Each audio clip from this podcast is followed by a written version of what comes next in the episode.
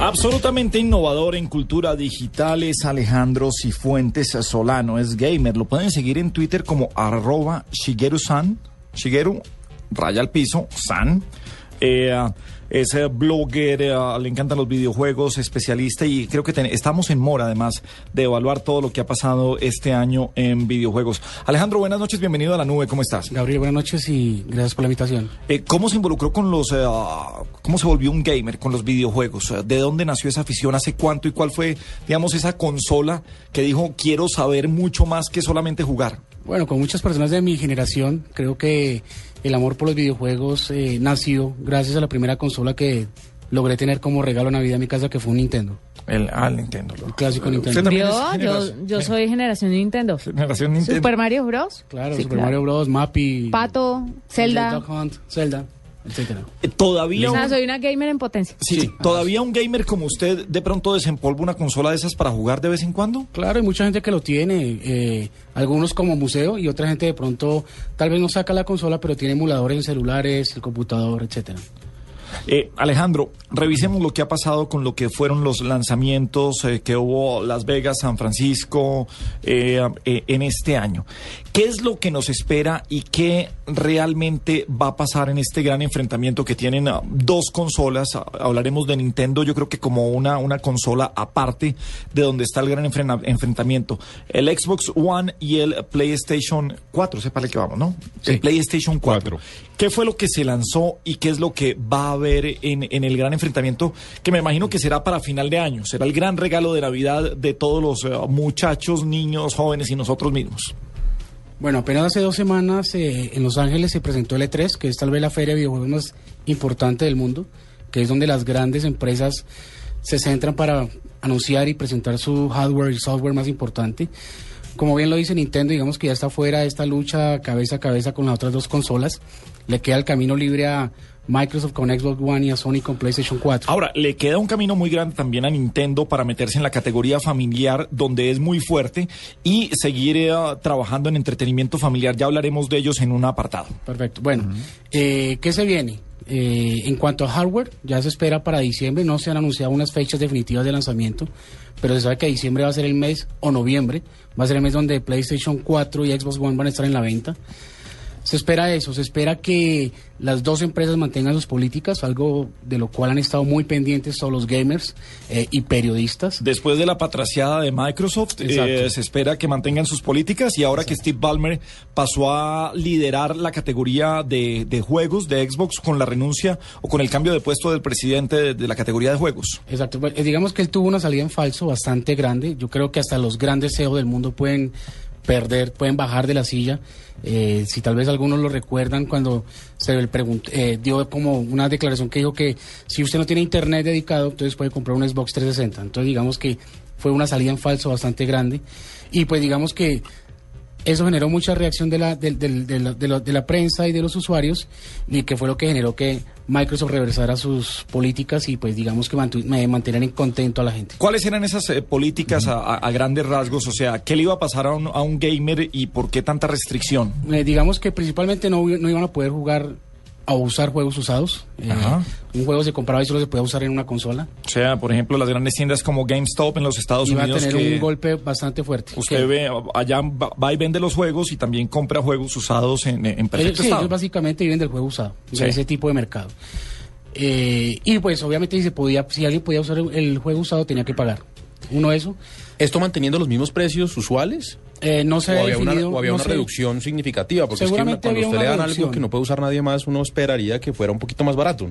Seguramente iba a haber una reducción, pero nunca se habló de un, de un, de un precio en dólares. Eh, aparte de eso, la gente tenía que estar conectada a Internet casi que dedicadamente, la consola tenía que estar, tenía que conectarse por lo menos a Internet una, una vez cada 24 horas por lo cual eh, digamos que hubo algunas críticas, hay personas que no lo pueden hacer por su ubicación geográfica, por su situación económica, entonces fue bastante eh, mal recibido este punto.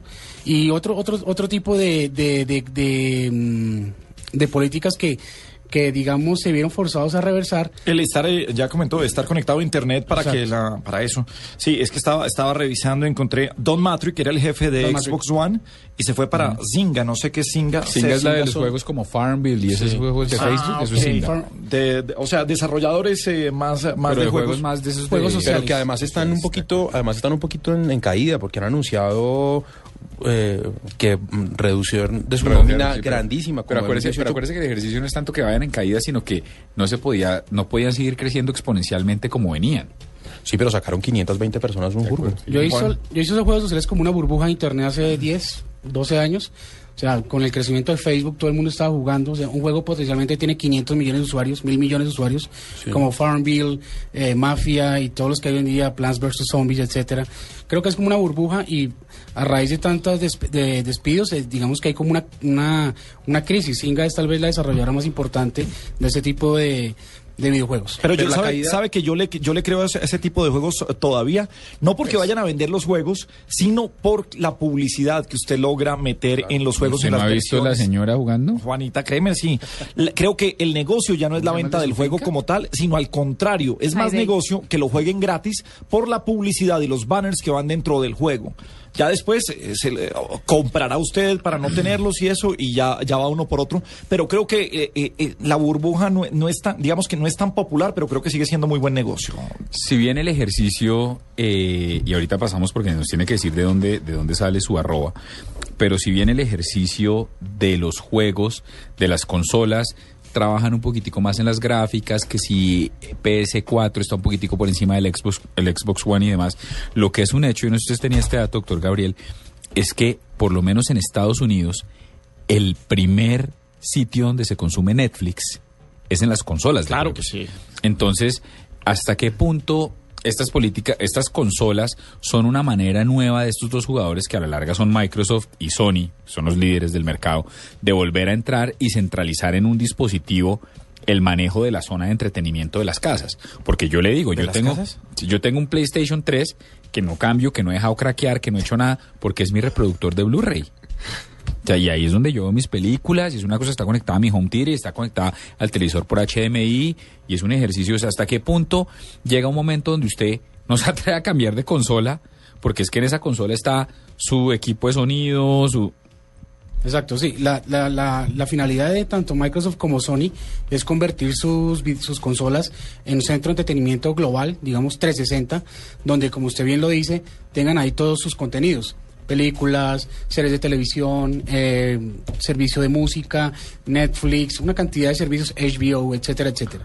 Entonces, cada uno tiene, digamos, sus... Lo interrumpo, muchos no entendían por qué tener un disco duro. No decían, no, pero si un disco duro, 250 gigas, eh, 300, ¿para qué? internet. ¿Para qué si yo solamente guardo la memoria de lo que vaya jugando? Eso, eso no lo, eso, eso ocupa megas. Bueno, eh, hasta el momento sí sigue siendo importante el disco duro, ya se acaban en dos meses, se llenan. La idea de Microsoft, de Xbox One y de PlayStation 4 es aprovechar mucho la nube, para lo cual vamos a necesitar eh, obviamente redes de internet más potentes. Pero yo, yo, lo, yo lo creo que, yo creo que es que la idea de las dos grandes marcas es convertir eh, la consola en centro de entretenimiento y cada una tiene, digamos, algunos eh, acuerdos con grandes empresas en Estados Unidos. Por ejemplo, Microsoft está apuntando mucho a los deportes, tiene una alianza bastante grande con Electronic Arts, va a pasar muchos juegos de NBA, NFL, etcétera, etcétera. No solo eso, sino, y, y lo mostraban para el lanzamiento del Xbox One, usted puede llevar las estadísticas y jugador por jugador en tiempo real.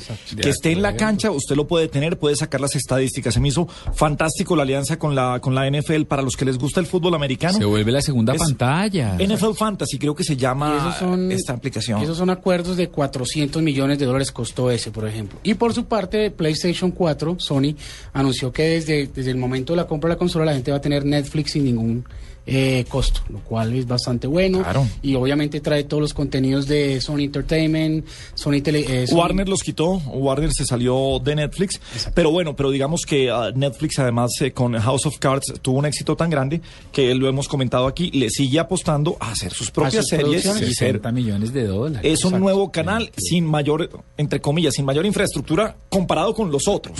Son gigantes y todo, pero comparado con los otros es un nuevo canal. Quiero saltar, hombre, porque tendremos mucho más. Alejandro, lo vamos a seguir invitando aquí a, a la nube para, para hablar de... de, ah, Ay, pero yo quiero decirte que juego High Day y Candy Crush. son lo máximo. Yo no he jugado Candy Crush, yo veo a todo el mundo jugando Candy Crush, pero entonces yo soy como más de la No me quedé escuela. atascada en un nivel donde me tienen que dar vidas y nadie me da vidas. Yo te hice un Twitter pidiendo ayuda. ¿Sí? Sí. Ah, bueno, te voy a seguir en Twitter para que... Ay, yo quiero hacerle una pregunta de, de, niña. ¿Por qué me sigues? Quiero preguntarle a Alejandro, ¿cómo es un gamer? Porque la gente tiene el concepto de una persona muy dedicada a los juegos, que tal vez no trabaja, que está encerrada en la casa todo el día jugando. latas de Red Bull ahí puestas. Y sí, un maniático de los juegos, pero ¿cómo puedes catalogar tú que eres gamer a un gamer? Bueno, digamos que hay perfiles, ¿no? Como en varias áreas. Yo no me considero tanto gamer, sino eh, crítico de videojuegos, eh, generador de contenidos de videojuegos. Está el gamer, claro, está el gamer que es adicto a los videojuegos porque es una adicción. Eh, gente que se la pasa jugando 24 horas juegos como World of Warcraft, Candy Crush, etcétera. Eh, está el gamer que lo hace a modo profesional. Eh, se crean clanes y gente que entra a participar. Por ejemplo, hoy se confirmó, hoy Microsoft eh, anunció un torneo global de Halo 4 con un premio de 500 mil dólares. En, en diciembre Activision hizo uno con Call of Duty de un millón de dólares el premio. Entonces digamos que esa es la profesionalización de, de los gamers. Es una profesión, hay mucha gente que lo ve así. Digamos que el, el concepto del, del gordito... Es como el que juega cartas. Exacto, el concepto del gordito, de la persona que está engordando, comiendo, tomando gaseosa y comiendo eh, comida rápida en el sótano, ya se está, se está olvidando. Está el profesional, gente como yo que juega para generar contenidos, para eh, alimentar una, una comunidad ávida de conocimiento. Y pues también, digamos, los casual gamers, eh, de pronto como tú, como mi mamá, como mi mamá juega, mi, hermana, mi sobrina, en el iPad, donde sea. Eh, hay muchos perfiles, entonces digamos que es un rango bastante amplio, pero está desde el adicto que juega 24/7 hasta el que simplemente cuando está esperando la cita en el odontólogo juega un ratito Candy Crush. Alejandro, la gran apuesta de PlayStation, ¿qué trae de nuevo y por dónde puede ser el ganador frente a Xbox o cómo va a ser esa lucha? Hubo un, digamos que hubo una cierta, eh, cierta resistencia de los fanáticos tanto de Xbox como de Microsoft a recibir las consolas como un centro de entretenimiento. La gente decía allá en Los Ángeles, yo tuve la, tuve la fortuna de estar allá en Los Ángeles, la gente decía que la- eh, las empresas se están olvidando un poquitico de los, de los videojuegos, se están encargando a, a llevar la televisión, contenidos, música, etcétera, series de televisión muy buenos, bienvenido, pero ¿y los juegos dónde quedan? Pero ahí es eh, donde entran EA Sports, eh, Exacto, EA y los otros. Activision. Y hasta el momento, eh, lo que yo vi, lo que anunciaron en el E3, va a empezar muy fuerte esta nueva generación en diciembre. eh, PlayStation 4 tiene contenidos ex- exclusivos muy buenos. Hablando de contenidos exclusivos generados por Sony. Microsoft también anunció unas cosas muy buenas. De hecho, el exclusivo que ganó, el juego que ganó, to- que ganó los mejores premios del, del E3 eh, fue Titanfall, que es un juego exclusivo de Xbox, Xbox One y Xbox 360, que es un juego realmente increíble. Alejandro, sin duda la pelea está entre, entre, entre PlayStation y Xbox, pero ¿qué sabe usted de Google y de una consola que ellos estarían trabajando para meterse en esa pelea? Son rumores. Igual eh, Google tiene una plataforma dedicada a videojuegos donde hay mucho juego independiente, pero también se consiguen juegos como Angry Birds, eh, todos esos juegos famosos que, que, es- que hemos des- eh, se han descargado por millones. Es un- son rumores. Se habla de que como respuesta a la consola que supuestamente está desarrollando Google, Apple también va a lanzar una o viceversa. Como respuesta al rumor de Apple, Google la, la anunció. Vamos a ver. Eh, no sé qué tanto éxito tenga. Yo soy más bien, para mí los videojuegos se juegan en consolas. Yo no soy... Estoy con usted. Exacto, yo no soy consumidor de juegos en celular o en tabletas. Son bonitos, son chéveres, pero... Ahora, que- Julián Arias, eh, colaborador de esta mesa de trabajo, dice que los verdaderos juegos se juegan en PC, no en consola. Exacto. A ese ya es un nivel más alto. Es un nivel más alto porque, de hecho, cuando los, los, la- las empresas muestran los juegos en ferias como E3, Gamescom, etcétera, muestran todo hecho eh, basado en PC. O sea, las gráficas que vemos son hechas en PC. No en, no- aún está en desarrollo el juego para Play 4 o Xbox One. Eh, um, decía bien eh, a- eh, al doctor Carvajal, el arroba Shigeru-san, Si- Shigeru raya al piso san. Muchos eh, lo reconocen, pero cuéntenos usted precisamente este gran ícono de lo que han sido los videojuegos. Bueno, este, es- este nombre fue como todo cuando uno quiere poner nombre a algo es lo más complejo.